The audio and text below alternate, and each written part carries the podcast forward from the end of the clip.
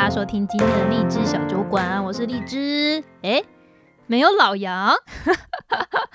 对，因为老杨最近实在非常的忙，所以今天这一集呢，又是只有我一个人录音啦。今天呢，补一下进度哦，已经三月底了啊，我还没有录二月份看的几本书的这个心得哦，赶快来补录一下哦。废话不多说，直接切到主题，因为这个记忆卡快满了，然后我我不知道要怎么删这个记忆卡，诶，too detail 好啦。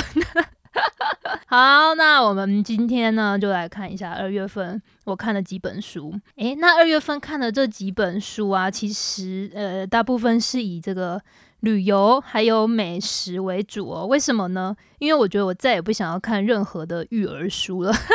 哈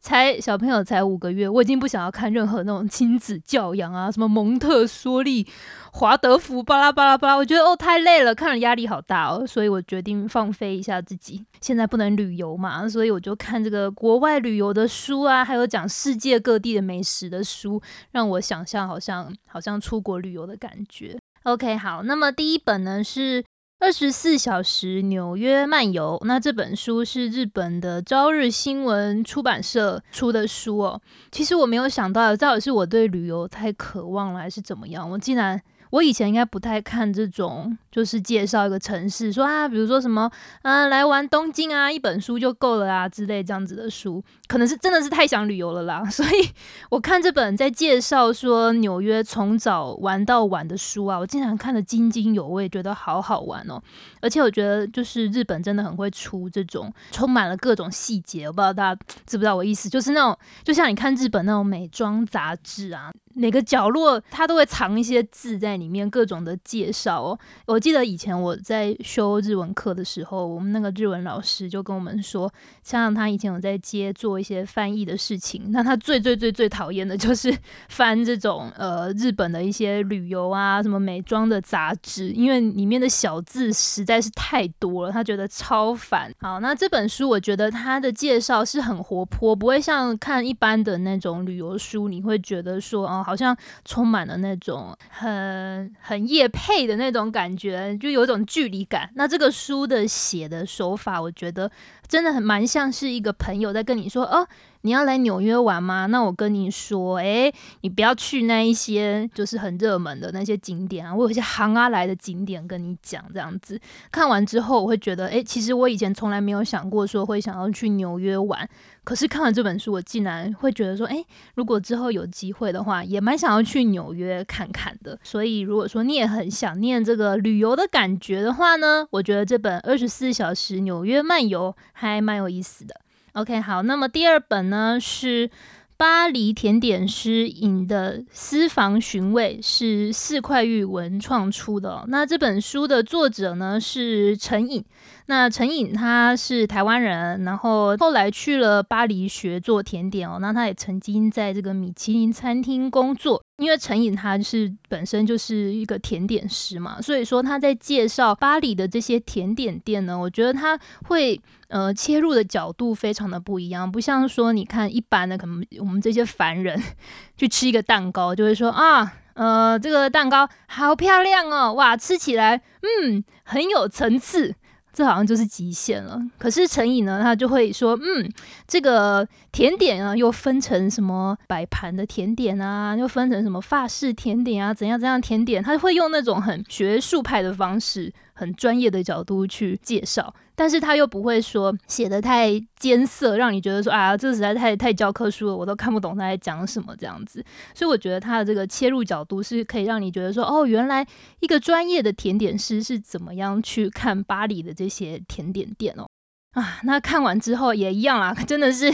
啊，前一本看完很想要去纽约，然后这本书看完就觉得哦，好想要再去巴黎哦，因为。呃，几年前哦，真的很怀念，就是几年前还可以四处旅游的时候。那我跟老杨呢，我们就是有去巴黎度蜜月。记得我们一到巴黎啊，最让我们震惊 就是一出那个机场捷运啊，我们就立刻被震惊了。被震惊的是什么呢？是。哇，在巴黎的鸽子啊，竟然都在吃那个法国长棍面包，欸，哎，好夸张哦！就是有一座桥，然后那个桥上呢好像就是一般的民众吃不完的那个法棍，诶，法棍台湾叫什么？诶，就是法棍啊，在上海就都是法棍面包，然后整座桥都是那个法棍面包，然后一大堆鸽子在那边吃。我就想说，天哪，在上海这个法棍一根，你看那侯不秀已经算便宜了，一根也要人民币二十几块钱吧，我记得啊。结果在巴黎，这算是什么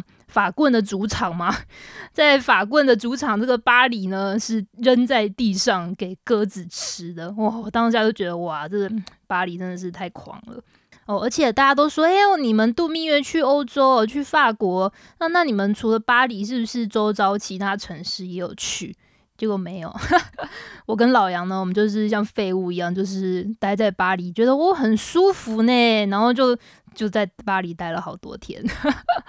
而且我觉得，嗯，走在巴黎的街头啊，跟上海有点。有点相似的那种感觉，因为上海大家也知道嘛，有这个法租界。呃，那你真的到了这个巴黎啊，去看真正的这个法式的建筑呢，你就会知道说，哦，原来所谓上海那些法租界啊，这一些当时的法国人盖的这个房子啊，这些风格，原来是在他的这个本土是长这个样子的。那讲回来这本书哦，这本巴黎甜点师印的私房寻味是他应该是他第一本书啦。出完这本书之后呢，他呃之前又出了另外一本叫做《法式甜点学》的书，那我也觉得很推荐大家去买这本书。那这本书是我喜欢到，就我在图书馆借了之后，觉得说啊，天哪，这本书的。这个资讯量实在太大了，所以我看了几页之后呢，我就立刻在网络上下单买了这本书，慢慢的看，因为它就就是有点像是呃陈颖他把他的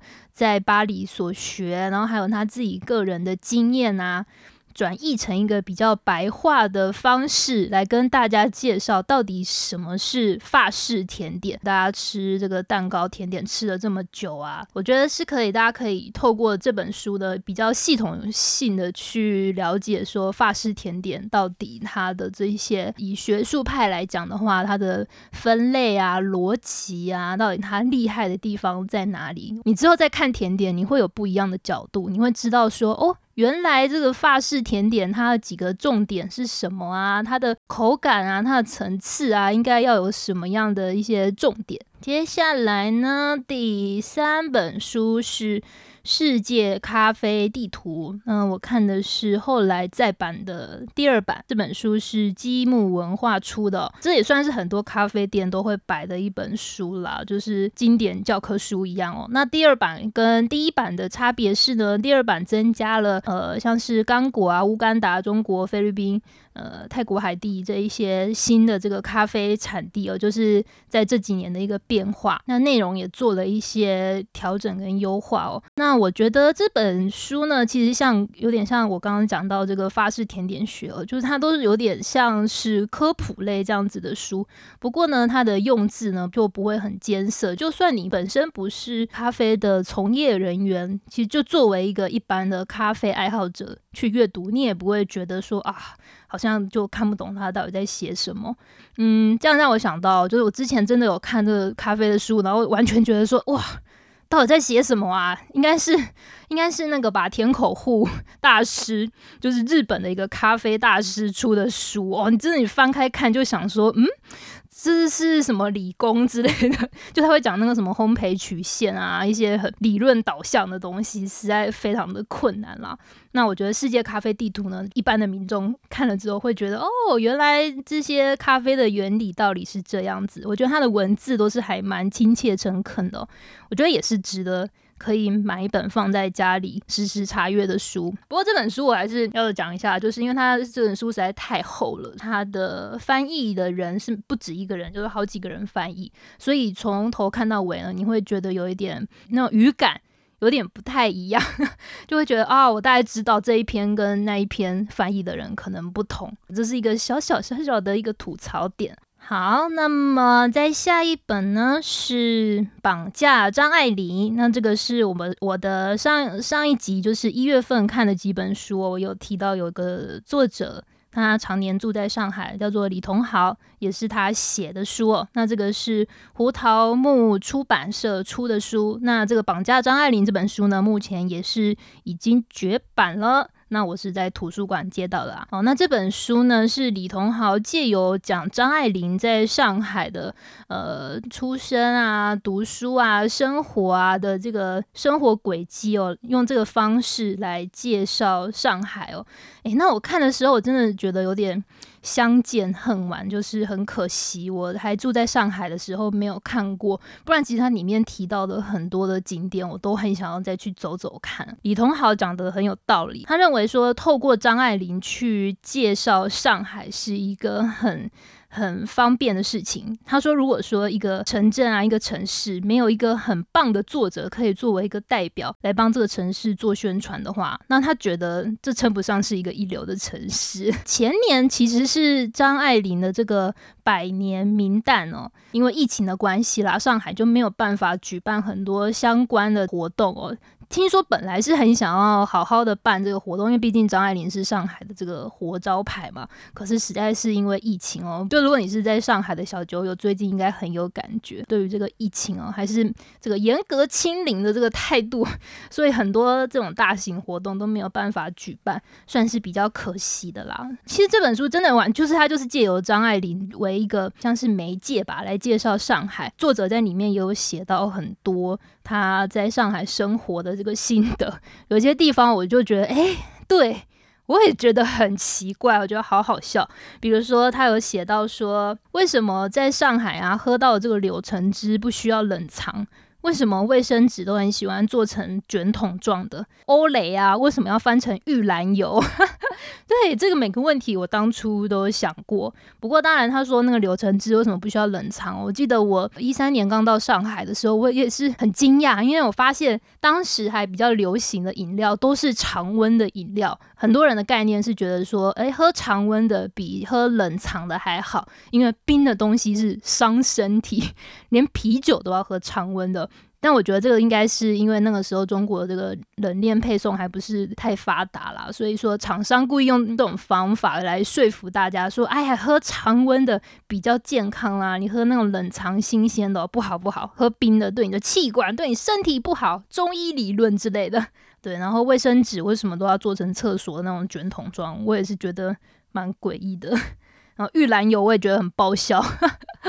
玉兰油不觉得欧蕾听起来好像是那种？呃，贵妇的感觉，但是变成玉兰油，就突然嗯，好像他就有了一个大妈的脸孔，我我我就觉得这个翻译真的是蛮妙的。那我觉得李同豪就是他叙述上海的这个口吻非常的诙谐有趣，而且这本书也做了很多上海这座城市的历史上的一些介绍，所以如果你想要更认识上海的话呢，非常推荐大家看这本《绑架张爱玲》。OK，好的，那么到了下一本书是嗯《识货志》，那《识货志》呢是邓世伟呃写的书，高宝出版社出版的。那邓世伟他本身其实识货志是他呃创的一个网站的名字啦，在这个网站上呢，会用很多很白话、很幽默的方式去解释一些食物啊、美食的这个历史发展啊、由来啊。跟上海相关的话，就是他有介绍到上海的这个海派西餐，像是我们大家很熟悉的那个红房子的料理啊。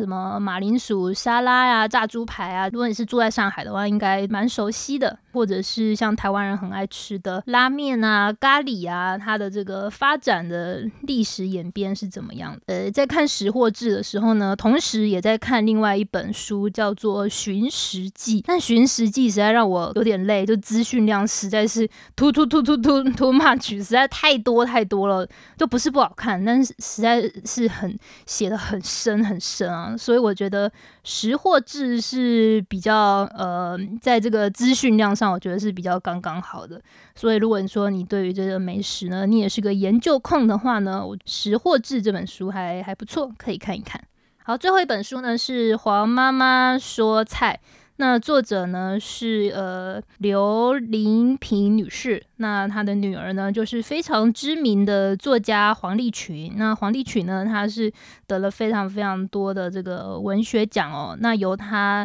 来写这个她妈妈口述的一些做菜的故事哦。那我觉得这本书呢，不像一般的那种食谱书，我觉得真的是很有妈妈的感觉哦，很像一个很温柔的妈妈在教你说啊，我这道菜啊，以前就是看你的阿嬷做这个菜哦啊，她讲究的是什么啊？那我跟你说的，真的很亲切。其实像是呃刘林皮女士哦，或者是台湾很多的美食家，比如说。我很喜欢的韩良露和叶怡兰啊、黄婉玲啊这一些美食家，好像通常都是有一点外省的背景，或者是说从小他们家的这个经济状况就蛮好的，所以说家中呢都会常常宴客，那小朋友在旁边跟着看呀、吃啊，长大之后就变成美食家了。所以我就在想，就是到我们这一代，好像就比较少这样子说啊，每一天都在宴客啊，请很多人来家里吃饭啊，然后吃的饭超级讲究啊，或者甚至有很多的这个、呃、帮手啊、仆人来帮忙做这些菜。我觉得这这样子的这种生活条件，好像到了我们现代是比较少的。所以我在看这本书的时候，也在想说，嗯，不晓得我们这个世代之后产生的这个美食家，他会是什么样的一个成长的背景？那黄丽萍的妈妈呢，也是因为家族来源的关系啦，就是她的父亲是来自中国的广东，那她妈妈是北方人。嗯，她的婆婆是上海人。呃，当时他们来台湾的时候是住在眷村，所以在这本黄妈妈说菜里面呢，她介绍的很多菜，其实很多都是中国菜，比如说八宝酱丁啊、醋溜土豆丝、苍蝇头啊、锅巴虾仁这一些哦，就是非常非常中国的菜。但里面很多都是大菜啦，我觉得实在太难了。那我自己有尝试做了几道菜，像是咸蛋蒸肉饼啊，或者是萝卜炖猪肉哦，这道菜老杨是蛮喜喜欢的。那他书里面还有介绍一道菜呢，是小松菜木耳炒蛋。诶，我觉得我我是看了这道菜之后，我才发现哦，之前我跟一个在台湾待了好几年的一个上海朋友聊天哦，他说他嫁来台湾啊，他最不能适应的就是他觉得在台湾找不到那种上海的那种小青菜。上海小青菜就是呃，就叫上海青啦。上海青在上海来讲就是一个非常非常普遍的一种蔬菜哦。那比如说像是上海菜饭啊，也会用到这个上海青这个菜。那我像我小时候啊，我是非常讨厌在这个便当里面吃到那种，哎，那怎么讲啊？怎么念？呃，藤起芽菜、崩起芽菜、饭池菜，就是青江菜啊。我超级讨厌青江菜，我觉得它有一种辛辣的那种味道。但是我到了上海吃到上海青之后呢，我觉得上海青跟这个崩起芽菜是那个呃什么什么。我我都搞不懂那个，就是他们是什么亲戚，但是它吃起来就没有台湾的青江菜那种青青那种辛辣的味道，我就很喜欢在上海吃这个上海青哦。其实如果你在台湾呢，想要找到这个上海青的这个高屉版本的话呢，小松菜我觉得是一个很不错的选择，它很吃起来很脆很清甜，那也没有像台湾那种传统的青江菜那种青青味。那这是我看这本书里面提到这个小松菜，我就真的去买小松菜炒。来吃，才发现哇，惊为天人啊！真的蛮好吃的这个小松菜。好啦，那这就是我二月份看的这几本书。诶，怎么办？三月份还要录？没关系，我三月份也是看了蛮多本书的。好。那希望今天介绍的这几本书啊，大家会喜欢。那也欢迎大家呢来我们这个听众社团给我一些反馈，或者是你最近也看了什么样的书，也觉得不错，也欢迎大家推荐给我。那今天这一集荔枝小酒馆就到这边啦，谢谢大家，拜拜。